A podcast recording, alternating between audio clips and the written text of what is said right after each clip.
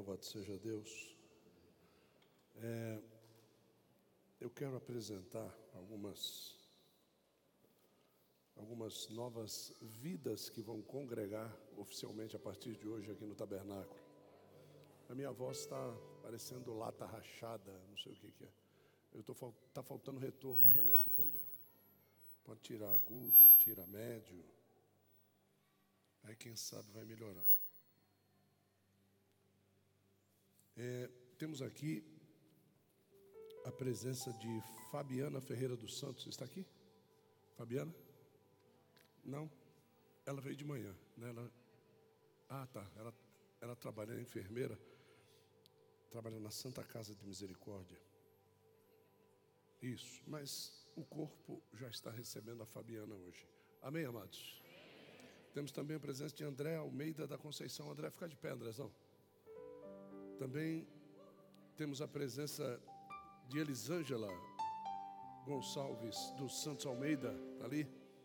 E também a grata satisfação de receber a Heloísa Esther Gonçalves dos Santos Almeida. E também a nossa pequenina, a Lorena Esther Gonçalves dos Santos Almeida, que está lá na escolinha. Eles estão chegando para se membrar no nosso ministério. Como é que nós vamos recebê-los? Isso, uma linda salva de palma para Jesus. Glória a Deus.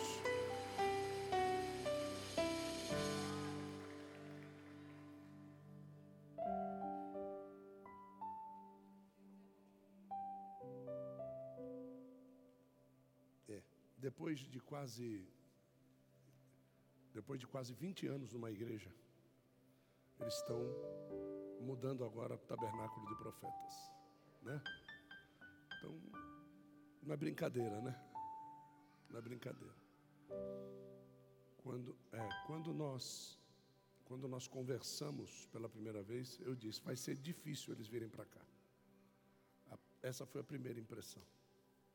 A impressão de amar o lugar onde se estava, embora não estivessem congregando com a mesma efetividade anterior, mas são, são pessoas de raiz e eu tenho orado tanto para Deus mandar pessoas de raiz. Sabe, pessoas adultas, pessoas que não precisem de berçário, né? Pessoas que possam nos ajudar a crescer. E eu louvo a Deus por causa disso, tá bom? Uma família linda, juntamente com a Fabiana, também pessoas amadas de Deus. Hoje de manhã eu iniciei uma mensagem. Quem teve de manhã aqui? Quem teve de manhã? Deus falou com vocês de manhã aqui, gente? Tá bom, muito bom. Tem aqui também visitando hoje a Vitória. Cadê a Vitória? E a Mara. Cadê a Mara? Isso. A Mara e a Vitória, meu amor, é, é aquela pessoa que eu estava conversando pelo WhatsApp. Estão nos visitando aqui para a glória de Deus. Né? Não, fica com vergonha, não. Isso, se cobre, se cobre, isso, se cobre. Empresta um manto para ela se cobrir ali. Isso, né? E, e eu louvo a Deus por causa disso. Louvo a Deus por vê-las aqui. Viu? Porque também, eu estou sendo surpreendido, né? Esses dias. Porque também, é, do jeito que nós conversamos, eu não esperava que ela viesse. De tudo aquilo que está dentro, né? Da pessoa. De de não querer mais, de não confiar mais. E aí, de repente, você resolve investir num recadinho do Messenger. Sabe? Algo do Messenger. Um negócio tão. Uma postagem que você faz no Facebook. Sabe? Foi, foi pela postagem. Você deveria estar no lugar que você abandonou, que você saiu.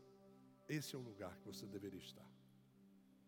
E hoje, depois de algum tempo, eu vejo ela de novo na presença de Deus. Uma postagem simples, mas que falou tão profundo com ela. Tão profundo. Está chorando lá, tá vendo?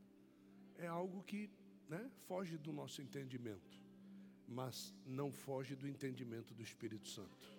Isso não. O Espírito Santo diz: escreve assim. Mas Jesus, eu poderia falar de de Prócaro, de, poderia falar de Gutenberg, poderia falar de Abraham Lincoln. Não, só escreve isso daí, jumento. Vai, faz o que eu estou mandando. Aí você vai, faz e, e dá fruto. Isso é muito bom. Né?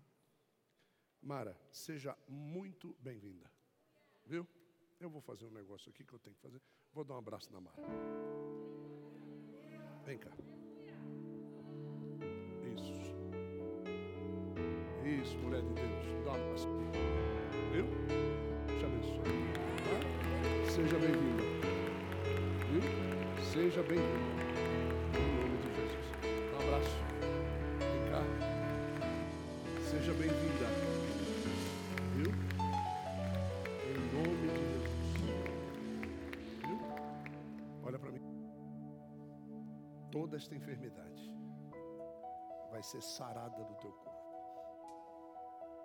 Esse abraço que você me deu está mudando a tua trajetória hoje. Viu? A, a vergonha vai ficar para trás. Jesus entrou hoje para resolver essa situação. Tá bom? Aplauda Jesus, irmãos.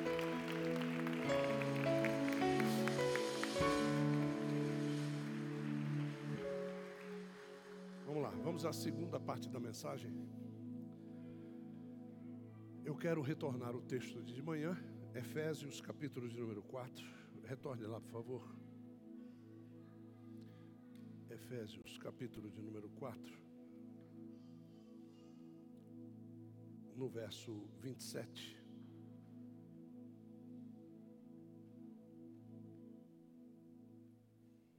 Efésios 4, 27.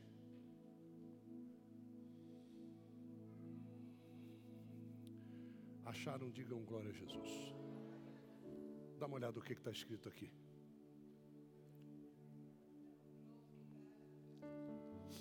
Esse é o texto que segue o texto da manhã. O texto da manhã falou a respeito de falta de sensibilidade. Foi isso mesmo, sim ou não? Sim. Falta de sensibilidade. E a falta da sensibilidade vai gerar isso aqui.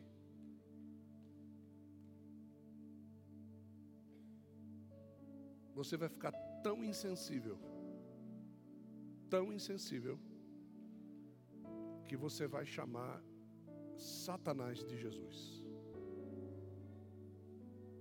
Você vai abraçar o diabo e vai dizer que está sentindo a presença de Deus. Você vai ter enfermidades espirituais e vai tentar comprar remédio na farmácia. Tá? Então, a falta da sensibilidade leva-nos ao caos de nos tornarmos morada do diabo. Agora, linkado com esse texto vem a mensagem da noite, porque eu precisava mostrar isso para ver que faz parte da mensagem da manhã. E antes disso, tem uma série de conselhos. Conselhos que eu não preciso dizer para vocês. Mas os conselhos, eles vão rodeando a nossa vida espiritual.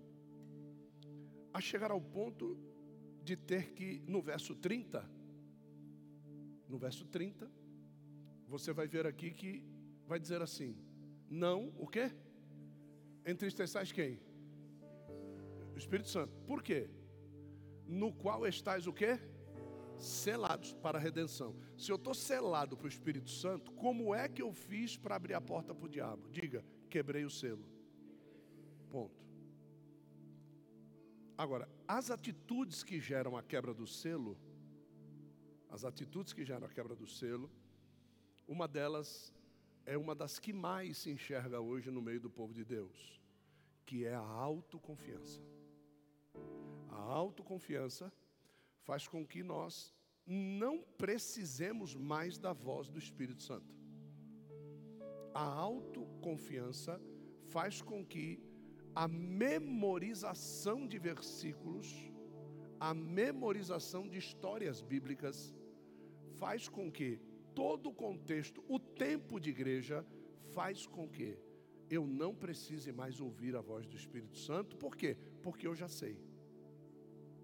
Então, quando você vai aconselhar alguém, a pessoa diz: Eu já sei, isso eu já sei, isso já me falaram, isso já. Ela não está entendendo que aquilo que foi falado ontem para ela é diferente daquilo que está sendo falado hoje para ela.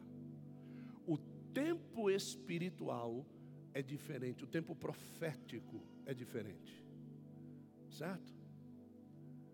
Dizer o verso de Isaías: pelas suas pisaduras nós fomos sarados. No tempo de Isaías era uma coisa. Se eu for repetir isso aqui, eu não posso repetir da mesma forma como foi dito por Isaías.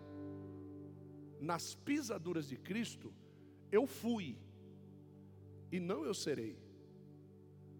Eu já fui. Então, quando você diz assim, eu já sei, você anula a potência profética daquilo que há de ser executado na sua vida no exato momento que você for ouvir a palavra. Porque é a palavra, é pela palavra que vós já estáis livres. Vós estáis livres pela palavra que eu vos tenho dito. Então, se eu disse ontem e o diabo te acorrentou ontem, eu disse ontem, você foi liberto, mas ontem mesmo o diabo foi e botou uma corrente. Quando eu for dizer hoje, mas é pela palavra, e você disser eu já sei, você vai continuar com a corrente. Porque de ontem para hoje você foi acorrentado e você está precisando ser liberto hoje. Então, quando eu leio aqui que Paulo escrevendo que eu vou entristecer o Espírito Santo, por que, que eu entristeço o Espírito Santo? Repete comigo e diga assim: por quê? Diga mais alto, por quê? Verso 31. Por que, que eu entristeço o Espírito Santo? Toda o quê? Diga assim: a minha amargura de espírito não entristece a mim. Diga, entristece o Espírito Santo. Diz, agora diga, aquilo que entristece o Espírito Santo é que entristece a mim. Não é que entristece a mim primeiro para entristecer ele depois. Não, eu entristeço ele primeiro. E ele estando triste, morando no meu espírito, aí é que eu me entristeço.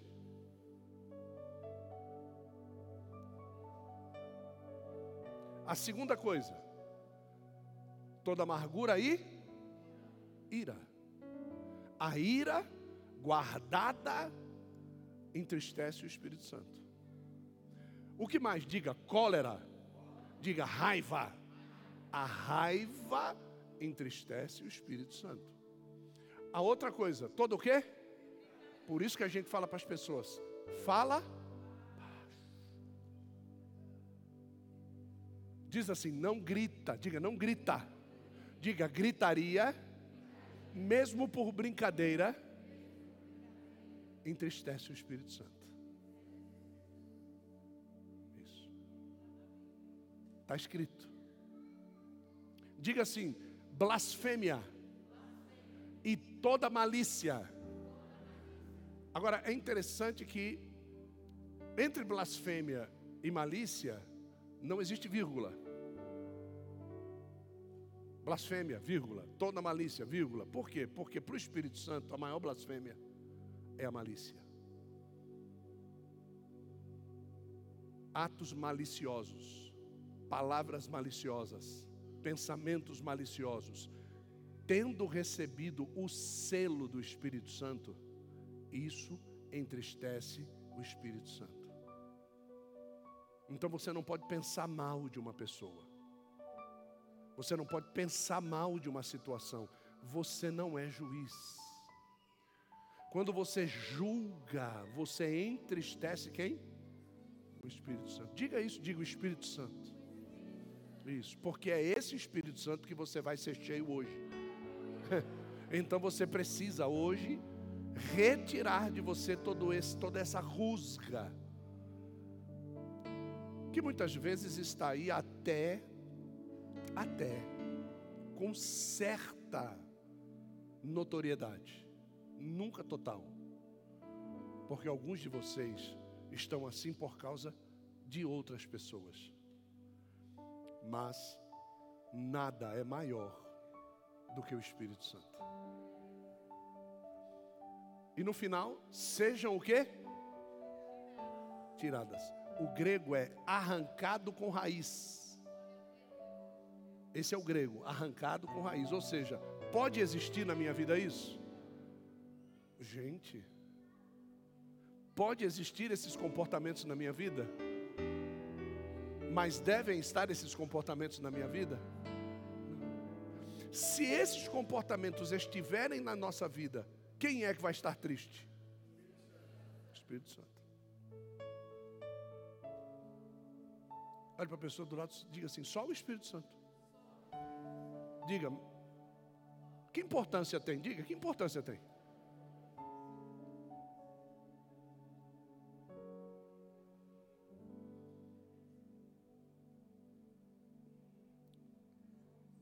Você quer que isso daqui saia da sua vida, sim ou não? Você quer mesmo que o Espírito Santo não esteja triste com você, sim ou não? Sim. Vamos ver como é que faz? Não adianta você chegar pra, na sua vida e dizer assim: toda a ira, sai daqui agora. Não vai sair. Não foi um comportamento, talvez vocês nunca tivessem ouvido isso antes, tá? Vocês vão ouvir hoje. Dê glória a Deus porque você vai ouvir. Isso, olha só não foi um comportamento. Eu olhei para a Mari aqui agora. E eu, eu, eu, tive, eu tenho que dizer isso, viu, Fernando? A Marina quase tocou fogo na casa. É. Porque se fosse no tempo de Jesus, irmão, foi, foi, foi ou não foi? Eu tenho que dizer, eu tenho que dizer antes de pregar, eu não posso deixar isso aqui passar. É. Se fosse no tempo de Jesus, isso aqui tinha caído no chão, tinha derramado naqueles tapetes de pele de ovelha, tinha pegado fogo. Quando o noivo chegasse, irmão, quando o noivo chegasse, ia estar só o pó. Quando ela não cai, ela derruba a lâmpada, irmão. É uma vez. Mas vamos voltar para cá. Vamos. Não foi por uma atitude, diga assim, não foi por uma atitude que entrou, diga, por uma atitude, a ira entrou então você não consegue tirar a ira do seu coração se não for por meio de uma.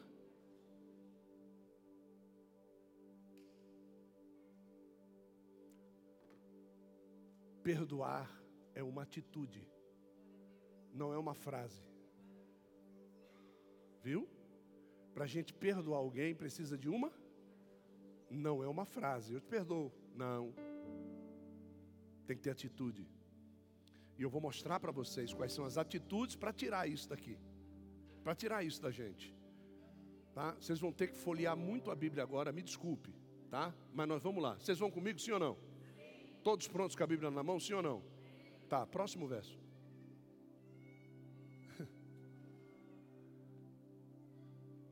Ó que distante que está a receita. Ó, antes sede uns para com os outros o quê?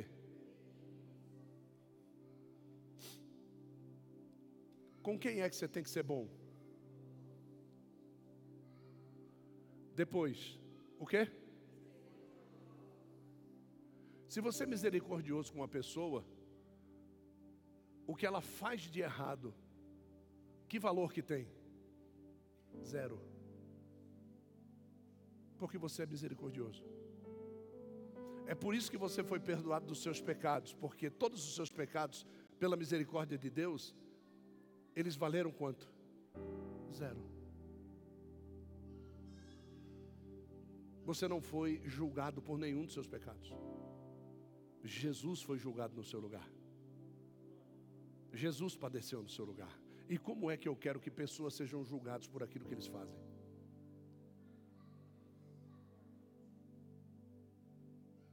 É por isso que a ira é guardada aqui, porque quando eu vejo alguém fazer alguma coisa contra mim e eu vejo que nada acontece contra ele, a ira nasce, mas a ira só nasce pela falta da misericórdia. A falta da misericórdia levanta o meu velho homem para se irar. Só que eu me esqueço que um dia eu fui perdoado. de coisas até piores do que aquela pessoa fez para mim. Eu me esqueço.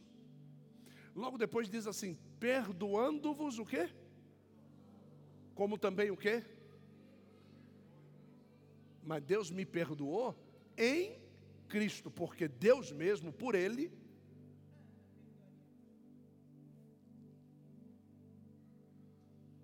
por Ele. Ótimo. Então agora você vai comigo em 2 Coríntios.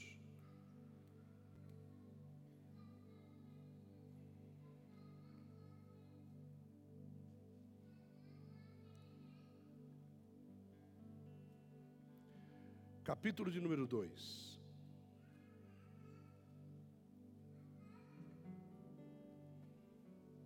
Agora nós vamos pregar.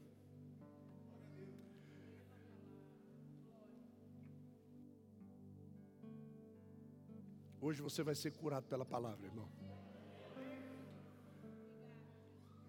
Deus não entrega ministérios a doentes. Deus entrega, Deus entrega ministérios a sarados. Então, eu, me perdoe, eu preciso te sarar antes de Deus entregar para você aquilo que Ele tem que te entregar. O grande problema é que muitas vezes nós pegamos pessoas doentes e consagramos essas pessoas. Cada unção que essa pessoa fizer dali para frente, ele vai adoecer pessoas e ele não vai curar pessoas.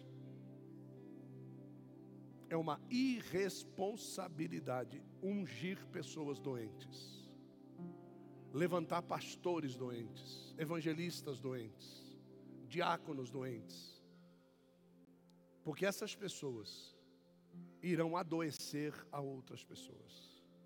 Essas pessoas doentes com raiva no coração, toda palavra que ela pregar, ela vai expor a noiva de Cristo à raiva do homem. Quando a noiva de Cristo tem que, tem que ser exposta ao amor de Deus e não à raiva do homem. Então eu quero convidar você para ir comigo no verso 10. 2 Coríntios capítulo 2, verso 10, para você entender aquilo que foi escrito e que lemos anteriormente e que foi pregado nessa manhã. Olha só o que está dizendo aqui. A quem perdoardes alguma coisa, também eu. Isso é forte demais, irmão. O texto não está errado, não dá a impressão que o texto está errado. Mas ele está dizendo assim: Edilene, vem cá. Edilene está com um problema. Aqui, ó, presta atenção, viu? Edilene está com um problema com a, com a bispa. É. É, fazer o quê? Ele tem um monte aí. Está tudo enrustido de capa, mas vai cair hoje as capas. Viu? É. Porque não é todo mundo que gosta do nosso jeito verdadeiro de ser. Né? Então, Edilene está com um problema com a bispa. E Edilene é minha amiga. É minha amiga. Eu frequento a casa de Edilene. E quando eu frequento a casa de Edilene, Edilene falou para mim do problema que ela tem com a bispa. Por Edilene ser minha amiga, quem começou agora a ter problema com a bispa sou eu. Eu não tenho nada com a bispa, mas por causa da minha amizade com Edilene, eu adquiri um problema que não é meu, é dela, e eu agora tenho um problema com quem? Com a bispa. Olha o que que Paulo escreve lá. Volta. A quem a Edilene perdoar, também eu.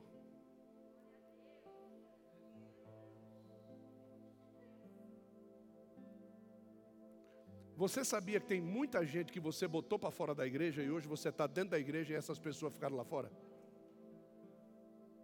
porque você contou os problemas que você tinha dentro da igreja? Você se acertou nos seus problemas, mas as pessoas. Porque você esqueceu de ir buscar cada pena que você foi soltando pelo caminho por causa dos seus problemas. Duro agora é lembrar para quem é que você falou, para quem foi que você disse. Só que Paulo é espiritual e pastor. Ele diz assim: se alguém me comunicou alguma coisa infrutífera a respeito de qualquer pessoa, este fruto, em primeiro lugar, não nasce no meu coração. Se essa pessoa perdoar, eu também. Mas ele não disse, se essa pessoa não perdoar, também eu. Paulo não é bobo. Sabe por quê? Porque se você não perdoar as pessoas, você também não será o quê? Mas o, o problema é que o verso original não diz que você não será perdoado por pessoas. Diz que você não será perdoado por Deus. Então eu ter problemas com pessoas é um grande problema. E eu preciso resolver isso o mais rápido possível. Mais rápido por quê? Porque eu não sei quando eu vou me encontrar com o noivo. Talvez aquelas moças vestidas, não de branco aqui, estivessem com um problema não resolvido com pessoas. Por isso que o noivo não as enxergou vestidas de branco. A ira enegrece a veste. A falta do perdão enegrece a veste.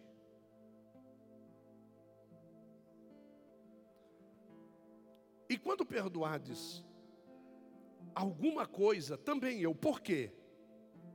O que eu também perdoei, se é que tenho perdoado, por amor de vocês eu fiz isso na presença de quem? De Cristo. Então, quando Edilene perdoa a bispa e a bispa perdoa Edilene, elas não estão se perdoando uma outra, elas estão se perdoando na presença de quem? de, tem uma pessoa chamada Cristo aqui assistindo o perdão. E esta pessoa chamada Cristo, que é o nosso advogado, vai levar para Deus o habeas corpus de perdão dos pecados delas, porque até o momento que elas não se perdoaram, elas estavam com o nome suspenso do livro da vida, querido. Viu? Quando você não perdoa uma pessoa, o teu nome no livro da vida é suspenso do livro da vida ele só pode voltar a funcionar com um pedido de soltura de Cristo, que é o teu advogado diante do Pai. Então Cristo vai dizer para o Pai: Eu estava lá e eu assisti o perdão que foi ministrado entre as duas. Pode retornar o nome delas para o livro da vida.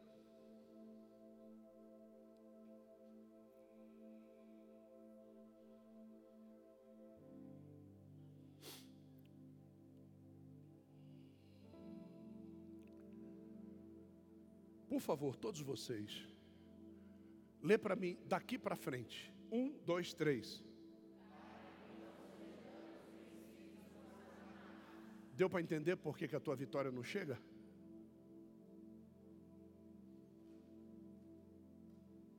Perdão retido.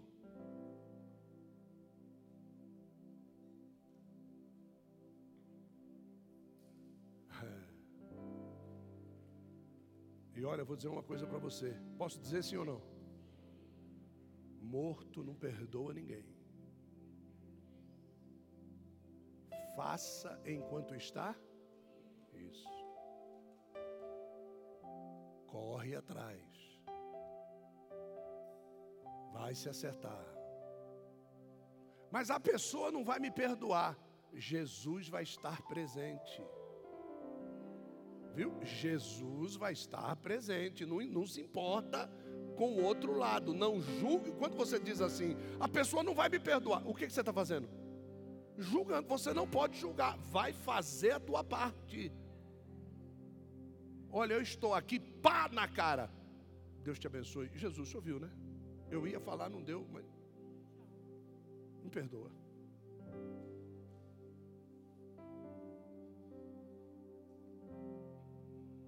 Eu já disse isso uma vez. Foram 16 moças que eu tive que procurar. 16. Uma delas havia morrido num acidente de avião São Paulo-Rio. E eu fui atrás da família. Eu apanhei na cara, eu fui cuspido, mas eu fui pedir perdão. Porque tudo aconteceu quando eu não conhecia Cristo. Relacionamentos que eu não queria que manchassem o meu leito. Quando eu aceitei a Cristo como Salvador, Essas coisas velhas ficaram para, mas o caráter veio comigo. As pessoas estão andando por aí na rua, tem vida. Elas precisam saber que eu mudei. Embora não acreditem, elas precisam saber.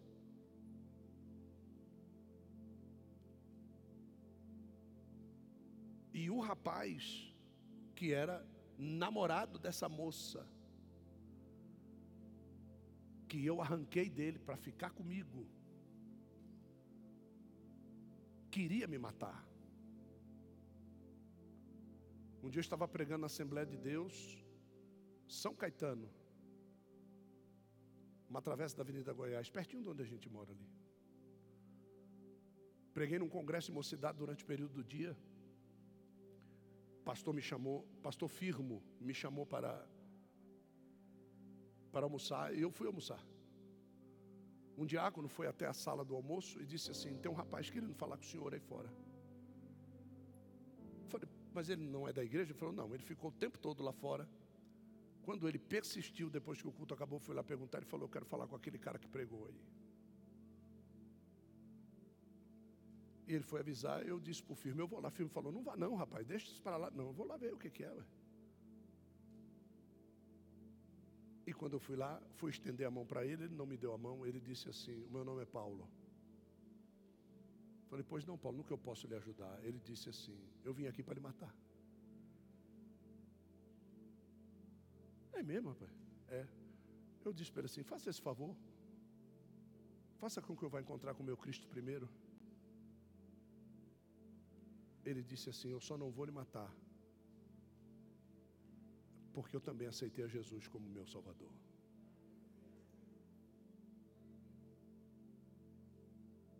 Eu sou o rapaz que você tomou a Luciana.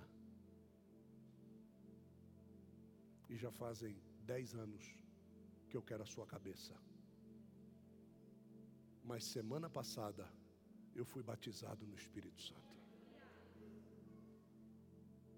Tem coisas que a gente vai fazendo e acha que ficou para trás. Se as pessoas não se converterem, a única responsabilidade de tudo o que é velho fica para trás é na sua vida, não na vida das pessoas que foram feridas. As pessoas que foram feridas estão feridas. Se não houver resolução, o destino pode fazer você encontrar com elas. Esse rapaz, depois de batizado no Espírito Santo, ele recebeu uma ordem de Deus para fazer isso. Assim como um relacionamento de Adriana também um rapaz que disse para ela que se ela não casasse com ele, o que, que ele ia fazer com você? Ele ia matar ela. Então esse rapaz também recebeu uma ordem de Deus num culto como esse. Deus levantou um ancião da congregação cristã do Brasil e foi nele e falou assim: pare de perseguir a minha filha. Se você for lá mais uma vez, se você ligar mais uma vez, sou eu que vou ter contigo direto, hein? Sentado no meio de uma igreja grande da Assembleia de Deus. Esse rapaz foi até a porta da casa dela, acompanhado por uma irmã da congregação. Num dia de chuva, nós estávamos namorando. E ele foi lá pedir perdão para ela. Porque este sentimento o havia deixado louco. Então, às vezes nós estamos tomando atitudes na nossa vida que nós não sabemos aonde vai dar. Nós não temos a ideia do que nós estamos fazendo. E Satanás nos vence. E não fique pensando que ele vai vir te pegar no primeiro dia de crente. Não, ele vai esperar você estabilizar. Ele vai esperar você ser ungido, ele vai esperar você se levantar. Ele vai esperar você assumir uma igreja, uma congregação. Ele vai esperar, ele tem todo o tempo do mundo. Mas como Deus é lindo, diga Deus é lindo. Você sabe por que é que eu estou aconselhando você assim? Pergunta mim, por quê? Próximo verso.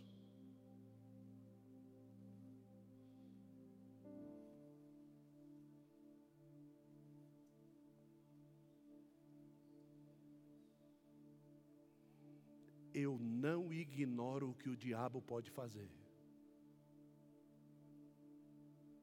Viu? E se você deu lugar para Satanás, Deus vai permitir que ele faça. Então hoje é dia de recuperar o teu ministério diante de Deus. Tá bom? Hoje é dia.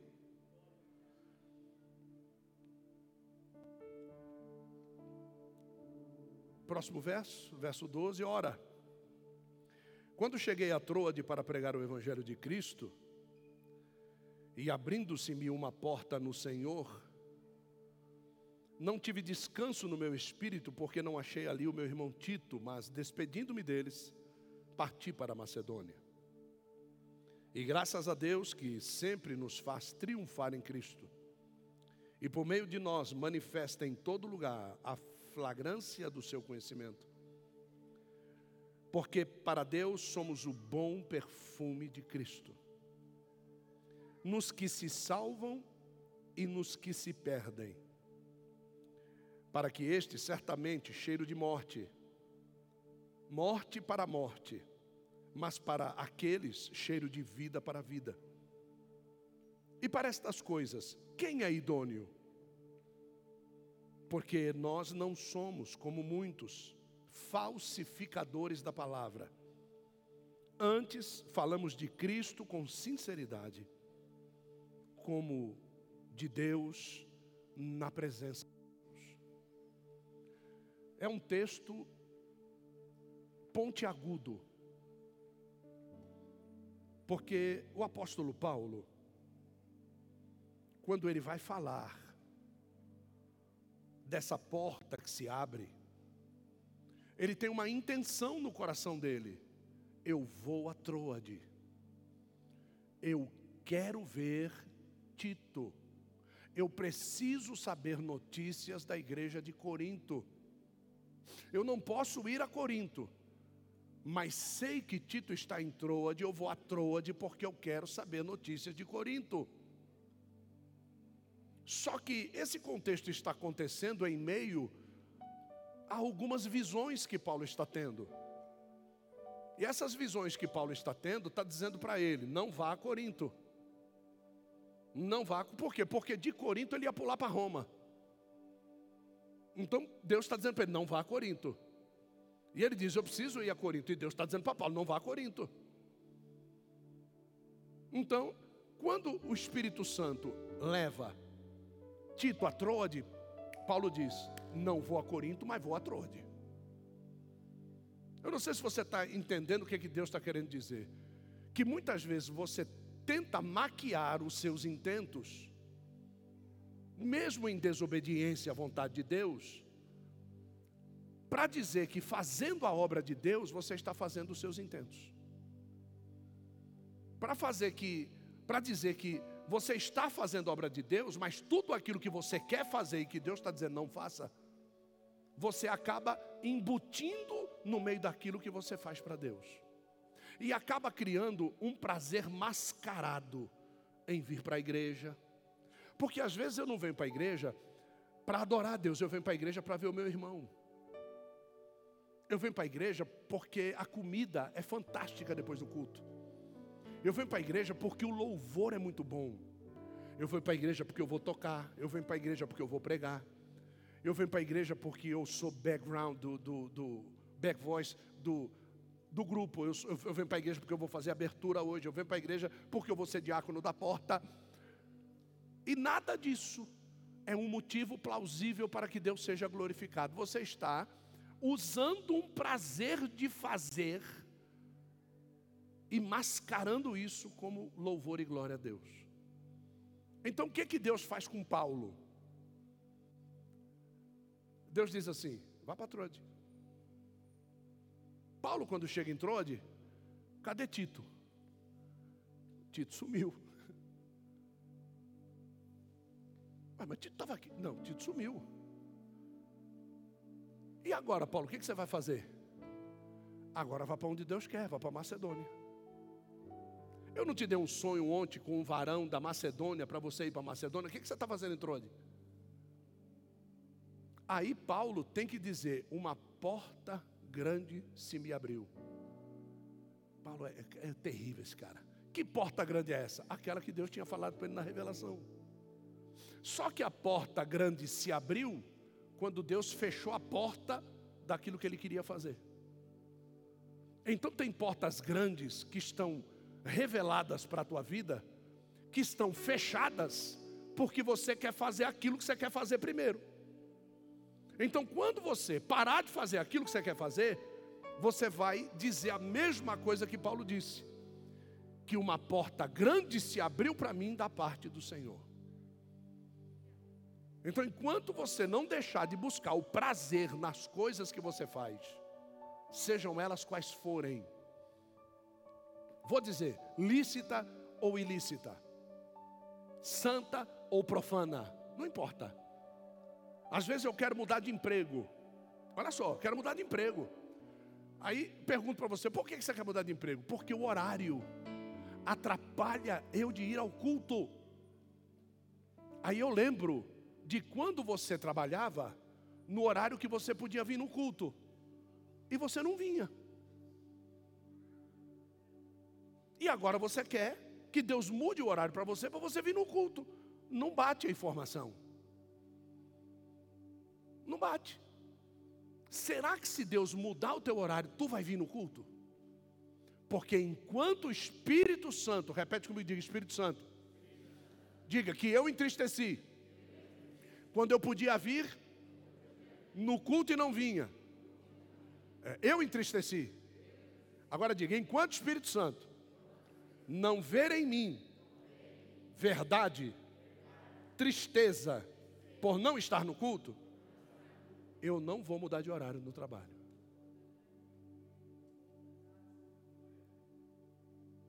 Não vai mudar. Porque agora você botou Deus na jogada. Agora você está apelando para Deus. Senhor, eu preciso de um emprego para ganhar mais. Para quê? No céu, entrou para pedir, tem que explicar. Entende? E vai ser visto por quê. Senhor, eu quero ganhar mais para ajudar a obra. Volta a fita. Quando você tinha, pediram para ajudar, você não, você está pedindo para aumentar o teu salário agora para quê? Porque quando você não ajudou tendo, você entristeceu quem? O Espírito Santo. Então o Espírito Santo vai ter que ver choro no teu coração, por causa disso que você quer ajudar, e você agora não pode ajudar. Enquanto isso não acontecer, vai continuar com o mesmo salário. E aí você vai buscar outras oportunidades para ganhar mais. Você vai fazer bico, certo? Você vai trabalhar em outros lugares da sua vida. E para fazer isso, você vai ter que tomar horários. E você vai acabar tomando horário do quê? De Deus. Então você vai tentar resolver a sua situação assim como Paulo está tentando resolver a dele, e você vai entristecer mais a quem? O Espírito Santo. Aí a Bíblia diz que quando nós somos desobedientes, até aquilo que nós não temos nos é tirado. Então Paulo, ele está dizendo aqui, verso 14: E graças a Deus que nos que sempre nos faz triunfar eu vou falar sobre isso no culto do seminário de escatologia. E existe duas igrejas hoje: a igreja militante e a igreja triunfante. Viu? 90% das pessoas pensam que vem a igreja só para guerrear. Deixa eu dar uma notícia para você. Você só tem que guerrear quando você tem problema com Deus a respeito de uma porta que você abriu para o diabo. se todas as suas portas para o diabo estiverem fechadas, estai quietos e vede o grande livramento que o Senhor vos dará. Não há guerra espiritual para quem tem porta fechada para Satanás. Viu? Não há. As guerras espirituais que nós temos são portas que nós abrimos para o diabo e agora nós queremos botar os demônios para fora, eles não querem sair. E aí você tem que mortificar a sua carne, você tem que fazer novos comportamentos, você tem que tomar novas atitudes. E tudo isso é uma guerra espiritual interna.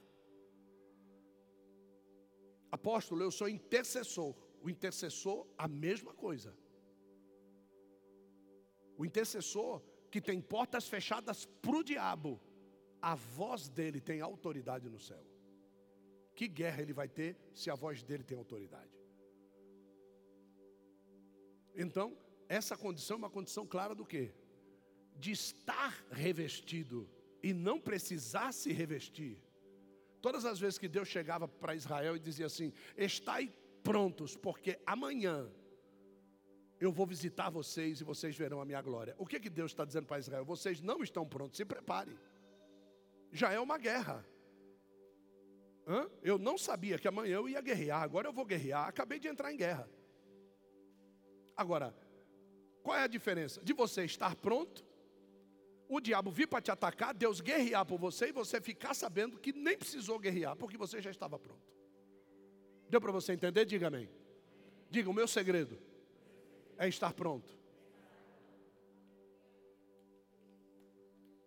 Então, a igreja militante é aquela que vive militando, vive guerreando, mas a igreja triunfante é aquela que passou do estado da guerra e agora vive de vitória em vitória. Esta é a igreja que Jesus vem buscar, uma igreja gloriosa, uma igreja triunfante. Essa é a igreja que ele espera que nós sejamos.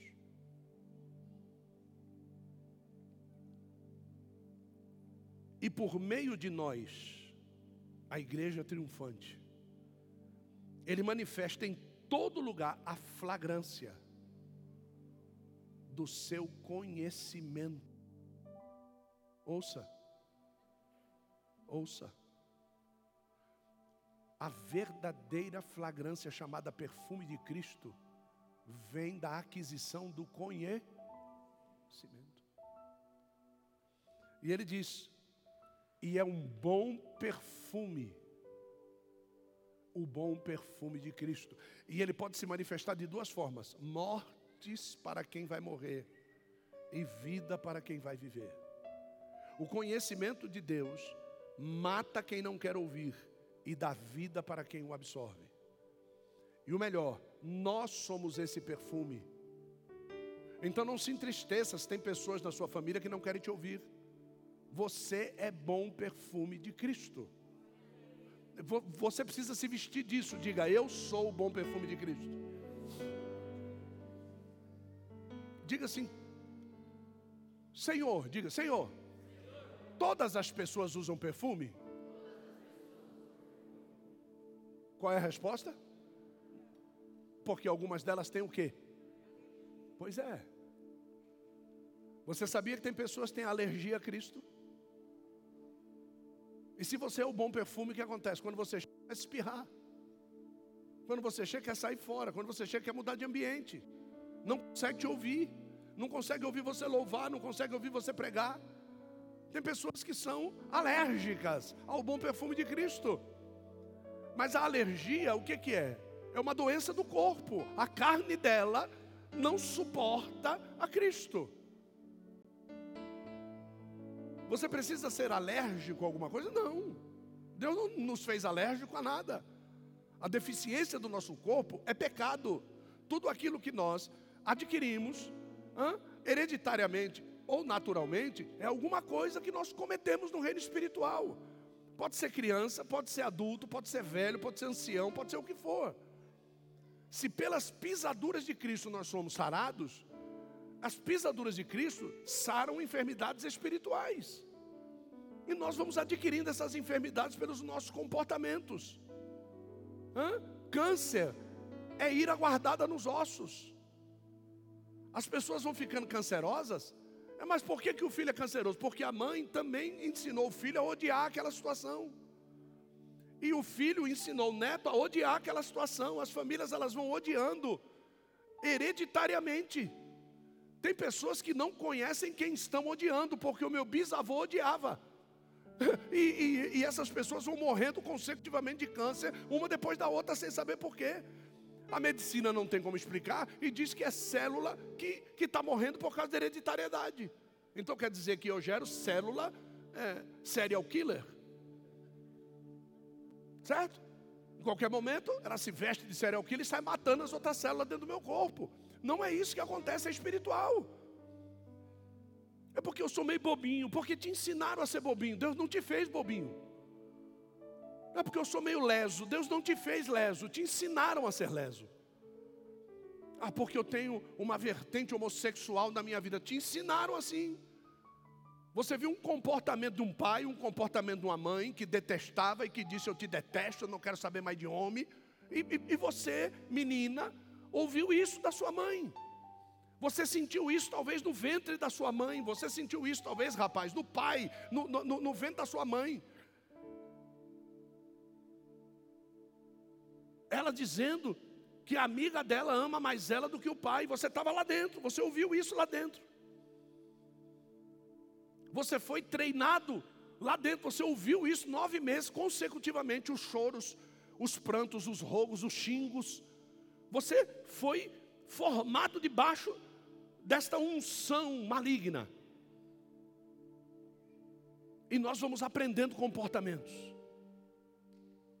Viu? Nós aprendemos comportamentos. Nosso corpo nasceu para ser treinado. O teu filho é quem você ensinou ele a ser. E se você não ensinou, você entregou ele para alguém ensinar. E se essa pessoa tinha problemas no casamento dela e você entregou essa pessoa o teu filho para ele cuidar, o teu filho vai crescer com problemas que você nunca teve no teu casamento. E você vai ficar perguntando: por que o meu filho tem esse problema se eu nunca tive? Vá perguntar quem foi que cuidou do teu filho quando ele era pequeno. Vá lá ver. A, a, a babá que você contratou, a escolinha que você colocou, o berçário que você colocou. Vá lá, vá lá ver quem foi. Essa criança aqui, ela, ela, ela é meiga, ela é isso, ela é aquilo, ela é aquilo outro. Tô, só que essa pessoa, tem, você não tem problema. Você ama teu filho, teu marido ama teu filho, tua família ama teu filho, os avós amam teu filho. Mas a pessoa que você está colocou não ama seu filho. Então, se eu não amar vocês para perder, segundo alguns pastores, perder um culto de ceia, para não manifestar glória, sair no rodopio. Não, eu amo vocês. E o que foi lido aqui é que pela verdade da palavra eu expresso o bom perfume de Cristo. Então o que eu quero é que vocês saiam daqui como um frasco de perfume aberto, passando nos lugares e exalando esse bom perfume de Cristo. Que quando você entre no lugar, não é? Você diga, meu Deus, que cheiro agradável. Que nem o Gabriel entrou ontem aqui, ele falou assim: mãe, que cheiro agradável é esse? Eu disse assim: ela roubou meu perfume lá do carro. Foi lá no carro pegar. É. Mas é, é, é bom. É bom. E olha só que coisa. Eu coloquei no carro outro dia, ele entrou no carro e falou: Nossa, que cheiro bom. Passou alguns dias, ele entrou aqui e falou: aquele cheiro, o que quer dizer isso? O seu olfato percebe a qualidade do cheiro que você sentiu. Cheiro de bosta é cheiro de bosta sempre, viu? Cheiro de ira é cheiro de ira sempre, mas o cheiro de Cristo, irmão. Oh glória! O cheiro de Cristo é o cheiro de Cristo sempre aonde você chegar, as pessoas vão dizer: Ele está aqui nesse lugar. Jesus chegou na casa. Eles vão dizer: A paz chegou na casa. A leveza chegou na casa. Segura aí, Kátia. A leveza chegou na casa.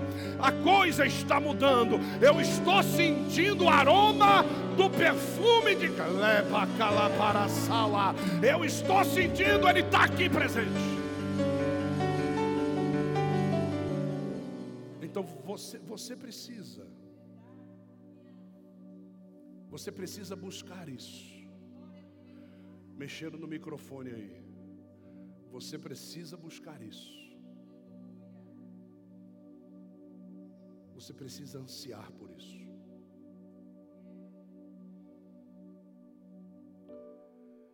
Abra comigo em Efésios de novo. Efésios 4.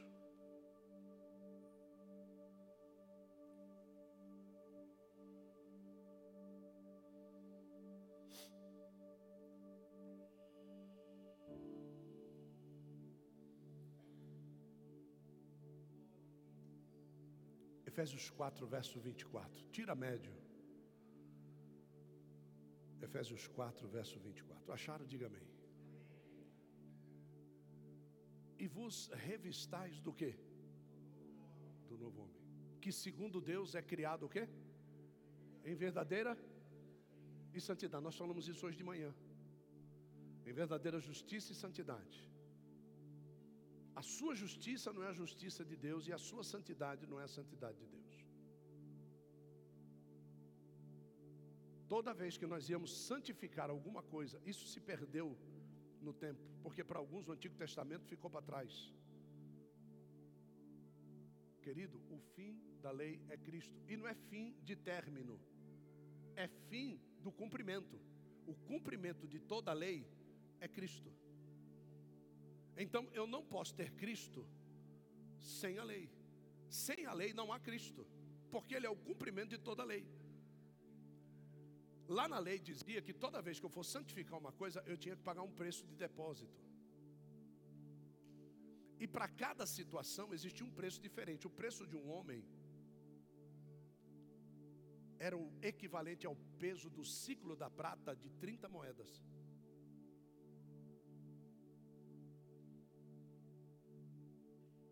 Esse era o preço do homem. Então, se eu quisesse consagrar o meu filho, eu dissesse, eu vou consagrar o meu filho por sete moedas, ele seria consagrado até o peso de sete moedas, da idade que ele vai ter com sete, de sete moedas. O peso da idade de um homem gigante, um homem forte, um homem bonito, um homem santificado, 30 moedas. Não, aqui não tinha moeda na época, era o peso da prata. Depois começou a ser cunhado as moedas. Segundo o peso da moeda, é que iria se dividindo esse preço. Quando eu santificava alguma coisa, e eu queria deixar de santificar, o que, que eu fazia? Resgatava o preço. Santificação é resgate. Por que é que nós somos hoje chamados de santos diante de Deus? Porque Cristo.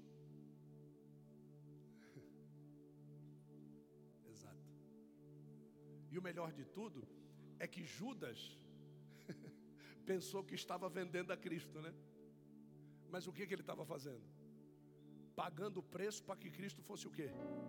Santo. E o que, que os sacerdotes fizeram com a moeda? Jogaram fora, porque os sacerdotes entendiam a lei. Só que o fim da lei é, então Cristo morreu para cumprir o preço que foi pago. E Deus não poderia deixá-lo de tornar santo, porque o preço foi. Só que ele foi pago para ele se tornar santo. Mas e nós? O preço foi pago para que os nossos pecados fossem perdoados. Então, duas coisas aconteceram na cruz. Primeiro, ele foi santificado pelo preço em prata, mas ele também morreu pelos nossos delitos e pelos nossos pecados. Quando Deus o ressuscita, Deus não teve que glorificar o corpo dele. Por quê? Porque ele já havia sido santificado no preço do, É incrível quando nós santificamos a nossa casa a Deus. Como Deus trata da nossa casa. Consagrar alguma coisa é diferente. Aí perdeu, aí não tem resgate.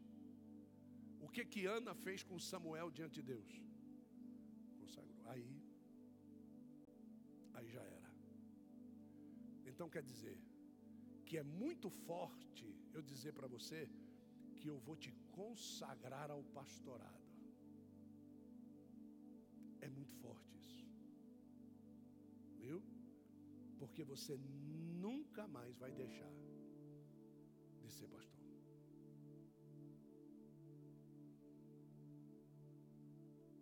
Foi entregue.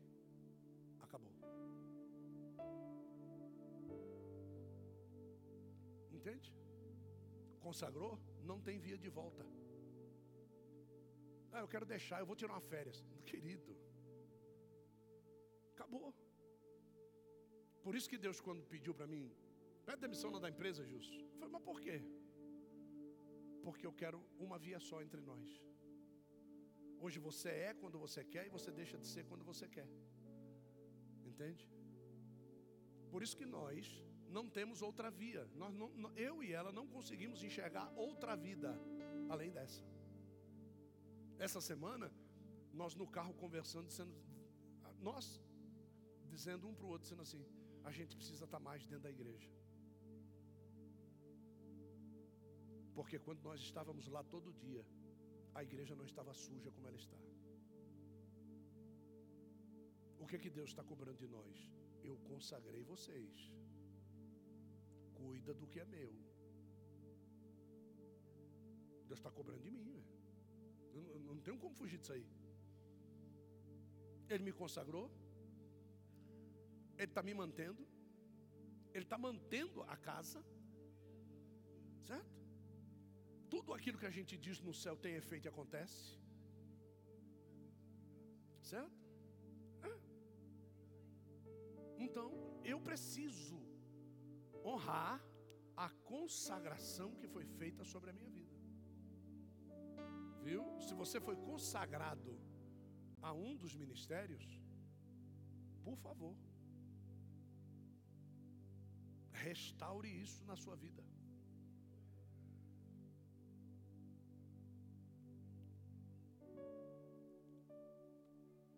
Paulo, ele é um cara que caminha. Paulo, se fosse cego, seria melhor. E a gente percebe isso na vida de Paulo. Tanto é que o primeiro impacto que ele tem é ficar cego. E Paulo só consegue aceitar a Cristo.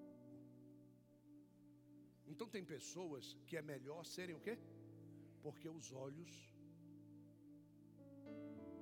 atrapalham a vida espiritual deles. O cara se consagra a semana toda, ele sai da porta de casa, o olho dele faz ele perder tudo. Então Paulo, ele caminhava pela voz do Espírito. Só que ele só conseguiu isso depois da Macedônia. Até a Macedônia, ele era esse Paulo que eu contei para vocês aqui, esse cara que retrucava com, a voz de Deus, ele não queria o que Deus queria, ele tinha saídas, ele tinha jeitinhos, ele tinha, Deus é, Deus está arrebentando o cara e o cara tem saída ainda.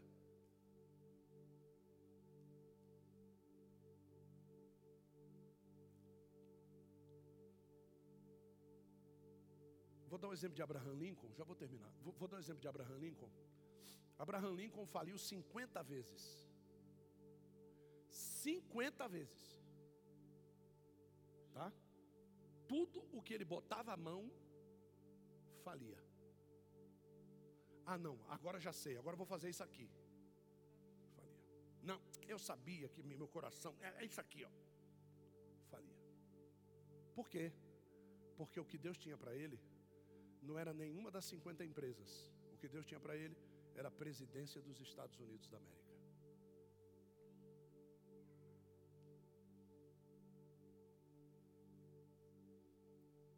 Já do outro lado,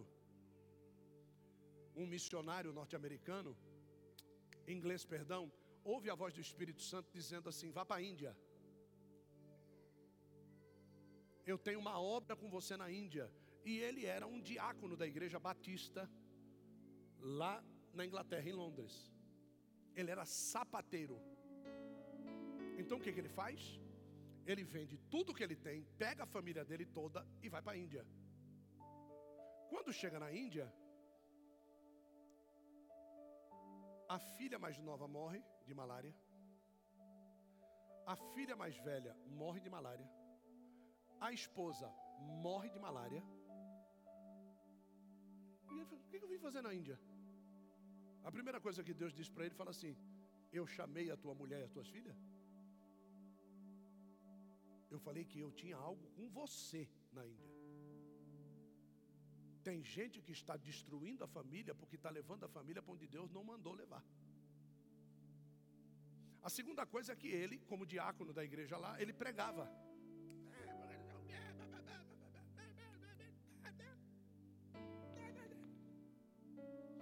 Chegou na Índia, ele foi para a praça pública pregar. Todo mundo falou: esse cara é louco.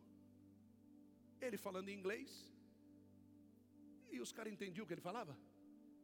Não.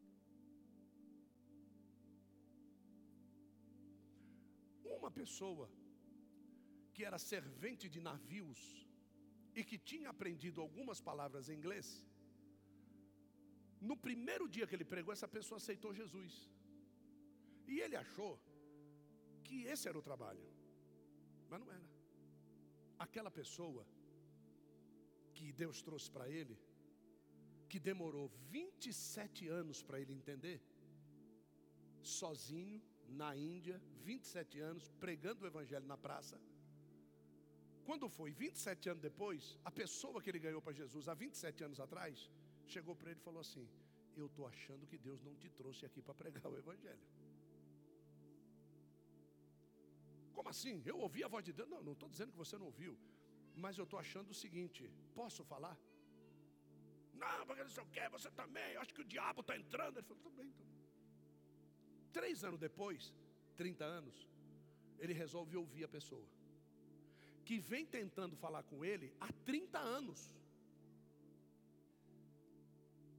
Ele diz assim: O que, é que você queria me dizer? Eu queria te dizer o seguinte: eu acho que aquilo que eu ouvi da tua boca, há 30 anos atrás, foi o Espírito Santo que me mostrou. O Espírito Santo traduziu, porque eu não conheço todas as palavras que você falou, mas eu entendi todas elas e me rendi a Cristo. Estou aqui com você. Tá, e daí?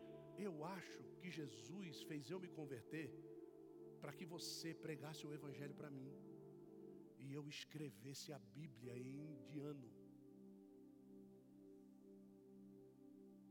Por que, é que você não me. Começaram o trabalho. Demorou três anos para escrever a Bíblia em indiano. Mais de quatro milhões de pessoas aceitaram a Jesus. Com 30 anos de atraso.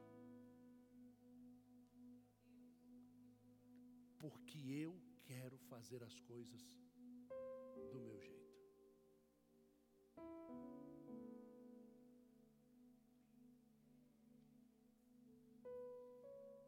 marcar aqui um, um sábado à tarde para a gente passar esse filme.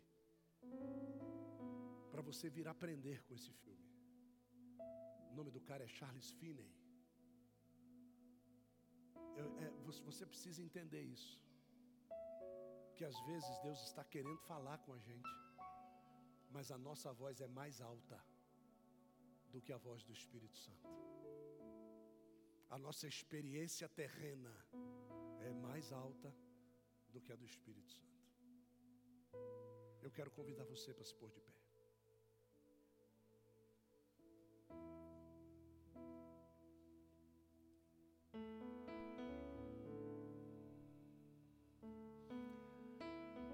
O meu primeiro convite nessa noite não é para você vir tomar a ceia, não, não, de forma nenhuma.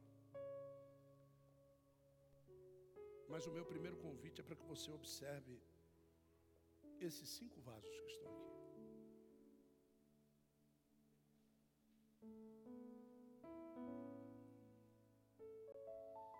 E você vai ver que cada um deles tem uma qualidade de uva diferente. Alguns deles têm ramas de flores bonitas. Mas um deles tem uma, uma formação diferente. Um deles é mais pesado do que todos os outros. Um deles tem uma parede mais grossa do que, do que as outras. E é justamente aquele que está no meio. Vamos dizer, é o apóstolo. Não é o apóstolo.